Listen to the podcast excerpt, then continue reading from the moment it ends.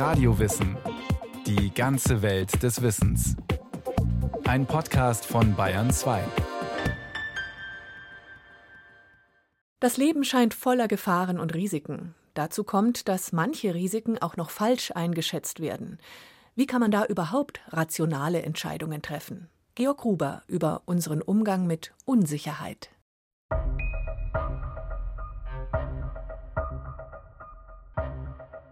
Es ist spektakulär.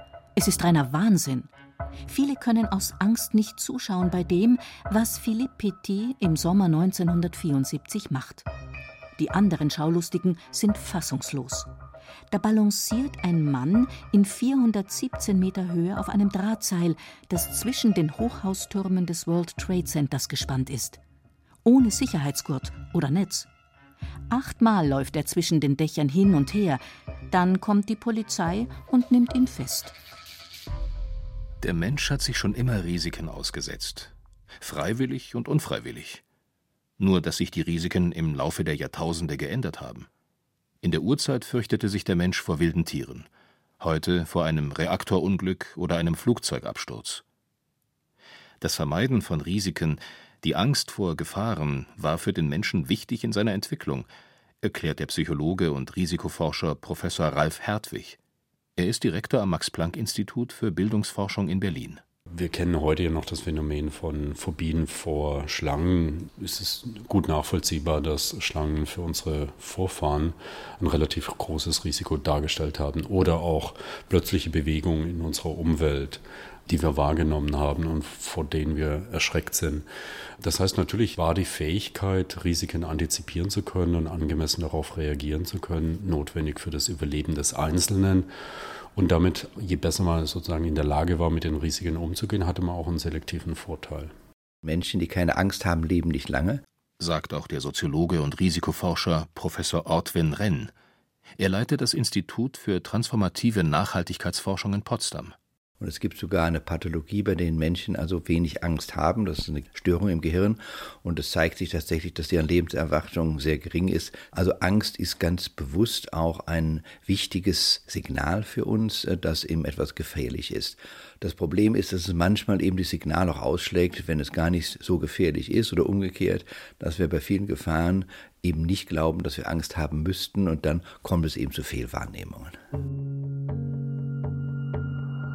Was ist gefährlicher? Die Fahrt mit dem Auto zum Flughafen oder der anschließende Flug? Wenn man auf der Fahrt länger als 20 Kilometer unterwegs ist, dann ist statistisch gesehen bei Ankunft am Flughafen der gefährlichste Teil der Reise wahrscheinlich schon überstanden. Nicht alles, was der Mensch heute für gefährlich hält, stellt für ihn wirklich ein ernstzunehmendes Risiko dar. Und andere, echte Gefahren werden oft unterschätzt. Doch zunächst, was heißt Risiko überhaupt? Es gibt verschiedene Definitionen. Risiko ist ein Verlust in irgendeiner Form einer bestimmten Größe. Verlust kann bedeuten Menschenleben, es kann eine Verletzung bedeuten, es kann aber auch ein materieller Schaden bedeuten. Und dieser Verlust wird multipliziert mit der Wahrscheinlichkeit seines Eintretens. Das ist sozusagen die einfachste technische Definition von einem Risiko. Daneben gibt es aber, erklärt Ralf Hertwig, einen psychologischen Begriff des Risikos, der sehr viel reicher ist, weil er andere Dimensionen beinhaltet. Zum Beispiel die Dimension, wie kontrollierbar ist ein Risiko? Habe ich denn persönliche Kontrolle darüber oder nicht? Oder ist das ein Risiko, was ich selber auch beobachten oder nicht beobachten kann? Also wenn Sie zum Beispiel an Viren gegenüber einem Autounfall denken, Viren sind schwer zu beobachten, Autounfall kann ich beobachten. Oder ist auch die Frage, ist es ein Risiko, was nur den Einzelnen betrifft, irgendwann in der Zukunft, oder ist es ein Risiko, was potenziell eine größere Menge an Menschen betrifft? Denken Sie beispielsweise an einen Terroranschlag, wo sehr häufig nicht nur ein Mensch betroffen ist, sondern viele. Oder denken Sie an eine Atomkraftkatastrophe, wo auch potenziell mehrere Menschen betroffen wären. Und alle diese Dimensionen machen dieses psychologische Gefühl des Risikos aus. Risiko bedeutet also oft etwas Negatives. Im wirtschaftlichen Bereich ist das nicht so. Chancen und Risiken liegen dort nah beieinander. Ortwin Renn Häufig reden wir auch von Risiken, was Positives folgt. Also ich gehe in eine riskante Unternehmung herein oder ich mache eine riskante Finanzaktion, damit ich möglicherweise die Chance habe, viel Geld zu verdienen. Und da ist es immer so eine Balance zwischen Chancen und Risiken. Das heißt also, wenn ich gar kein Risiko eingehe, kriege ich auch keine Chance. Wenn ich zu viele Risiken eingehe, dann ruiniere ich mich. Ja, also das ist eine Frage nicht der Risikoreduktion, sondern des sogenannten optimalen Risikos. Wer nicht wagt, der nicht gewinnt. Also da ist natürlich zumindest in unserer Finanzwelt vieles dran. Der Yosemite Nationalpark Juni 2017. Der Amerikaner Alexander Honnold will als erster Free-Solo-Kletterer die wohl bekannteste Felswand der Welt erklimmen, El Capitan. 1000 Meter fast senkrecht nach oben. Vier Stunden klettert er, ohne jede Absicherung. Ein Fehlgriff kann ihn das Leben kosten. Es gehe ihm nicht ums Adrenalin, erklärt er danach. Es sei für ihn vielmehr meditativ, ruhig und entspannt gewesen, fast schon friedlich. Es gibt Menschen, äh, die sehr auf Absicherung aus sind und es gibt auch äh, Menschen, die sehr stark sagen, für mich ist das Leben nur lebenswert, wenn ich richtig Riskantes tue. Möglicherweise sind diese Risikopräferenzen vererbt. Es kann aber auch an der Erziehung liegen, wie weit man sich ins Risiko wagt oder dem sozialen Umfeld, zum Beispiel dem Freundeskreis. Und es hängt auch von der Stimmung ab ob wir gut aufgestellt sind oder eher depressiv sind. Auch das beeinflusst die momentane Risikopräferenz. Das heißt, die ist also nicht nur einfach von Situation zu Situation stabil, sondern die kann auch fluktuieren.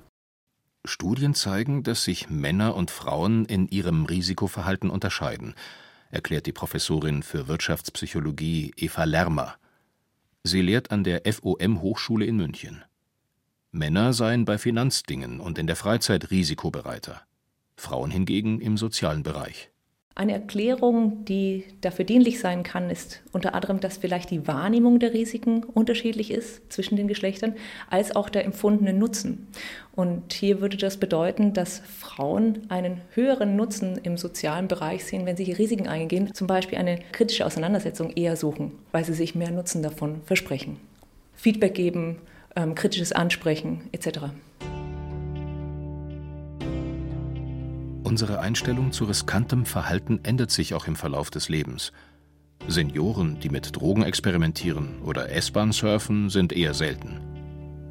Während der Pubertät gehen Jugendliche stärker ins Risiko, was durchaus auch sinnvoll sein kann. Wer in diesem Alter neue Dinge ausprobiert, kann sich dadurch Wissensvorteile verschaffen und davon später im Erwachsenenalter profitieren, sagt Ralf Hertwig. In anderen Worten, die Adoleszenz ist natürlich auch eine Phase der absoluten Notwendigkeit, autonom lernen zu können. Und autonomes Lernen bedeutet immer auch, dass das Individuum bereit ist, Risiken einzugehen. Auch Elternschaft verändert den Blick auf die Welt. Neue Risiken kommen ins Bewusstsein, wie zum Beispiel Kinderkrankheiten, Pestizide in Nahrungsmitteln oder der alltägliche Straßenverkehr, der besonders für kleine Kinder eine Gefahr darstellt. Auch Eltern selbst leben möglicherweise vorsichtiger, weil sie nun Verantwortung tragen. In der Forschung sind diese Effekte unter anderem als Muttereffekt und Vatereffekt bekannt. Und zwar zeigen Studienergebnisse, dass Mütter sich um mehr Dinge sorgen als Frauen ohne Kinder und entsprechend auch Väter als Männer ohne Kinder. Also ich glaube, das Grundparadox ist, dass Menschen den Eindruck haben, dass wir in einer unsichereren Welt leben. Gleichzeitig aber alle statistischen Daten uns zeigen, dass die Welt, vor allem die Welt, in der wir leben, also die OECD-Länder, sicherer wird. Das gilt nicht für alle Länder dieser Erde, aber für fast alle.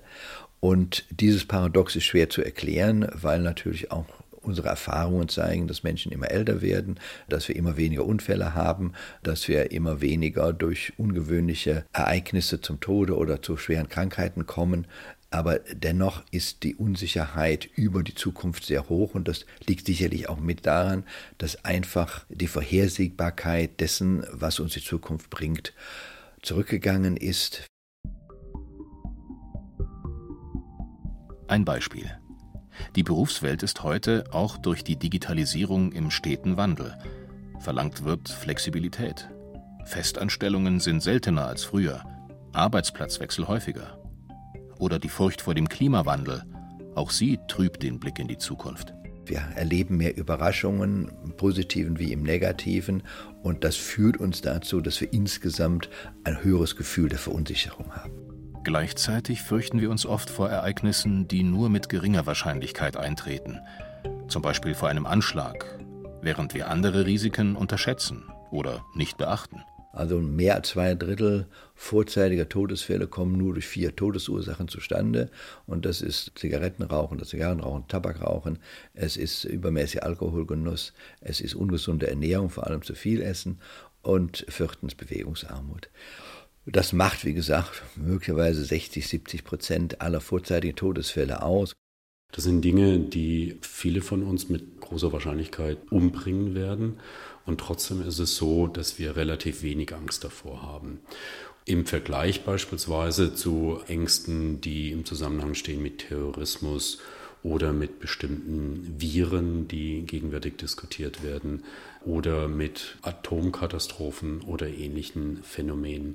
Das heißt, es scheint so eine Tendenz zu geben, dass insbesondere die Dinge, die schwer zu beobachten sind, von denen wir vermuten, dass die Wissenschaft wenig weiß, die ein, ein sogenanntes Clusterrisiko darstellen, das heißt, wo sehr viele Menschen betroffen sein können, dass wir vor diesen Dingen eher mehr Angst haben als vor Dingen, die eigentlich relativ gut verstanden sind, nämlich die Folgen unseres Lebensstils, die den Einzelnen beeinflussen, die aber in ihren negativen Konsequenzen in die Zukunft verschoben sind. Das ist so eine allgemeine Regularität, die man beobachten kann. Die gute Nachricht ist, gegen die Hauptrisikofaktoren kann jeder Einzelne etwas tun. Nicht rauchen, wenig Alkohol trinken, auf ausgewogene Ernährung achten, sich bewegen. Der Risikoforscher Gerd Gigerenzer formuliert in seinem Buch Risiko, wie man die richtigen Entscheidungen trifft, seine Überzeugung. Geld auszugeben, um Kinder in Gesundheitsfragen kompetent zu machen, sei lohnender als die Entwicklung neuer Krebsmedikamente. Auf diesem Weg würden mehr Leben vor dem Krebs gerettet. Das Ergebnis wären Teenager frei von Fettsucht, Rauchen und Alkoholproblemen und mehr gesunde Erwachsene. Es gibt noch eine weitere Risikogruppe, die oft wenig beachtet wird. Ortwin Renn nennt sie systemische Risiken, weil sie die Funktionsfähigkeit ganzer Systeme in Frage stellen können. Denken Sie an die Finanzkrise 2009, es war fast ein Kollaps des Finanzsystems weltweit. Denken Sie an den weltweiten Rückgang der Biodiversität. Denken Sie an Cyberkriminalität oder Cybersecurity, wo Sie das gesamte Internet dann gefährden, auszufallen. Und das wäre jetzt für die Welt tatsächlich mit sehr, sehr schlimmen Konsequenzen verbunden. Also es sind Risiken, die grenzüberschreitend sind, die durchaus von kleinen Dingen ausgehen, können sich dann aber immer weiter fortpflanzen, so wie am Dominosteinen das eine das andere umkippt. Mit den Risiken kommen wir insgesamt als Gesellschaft sehr schwer zurecht. Doch warum kommt es auch in der Bewertung alltäglicher Risiken oft zu Fehleinschätzungen? Es lässt sich leicht ausrechnen, dass Fliegen statistisch gesehen weniger gefährlich ist als Autofahren. Trotzdem haben die meisten Menschen kein Problem, in ein Auto zu steigen – Flugangst hingegen haben viele. Das Gefühl, ein Risiko kontrollieren zu können, ist oft wichtiger als die Statistik, sagt der Psychologe Ralf Hertwig. Was aber auch dazu verleiten kann, sich selbst zu überschätzen, so wie bei Rasern auf der Autobahn, die glauben, ihre Geschwindigkeit sei kein Sicherheitsrisiko.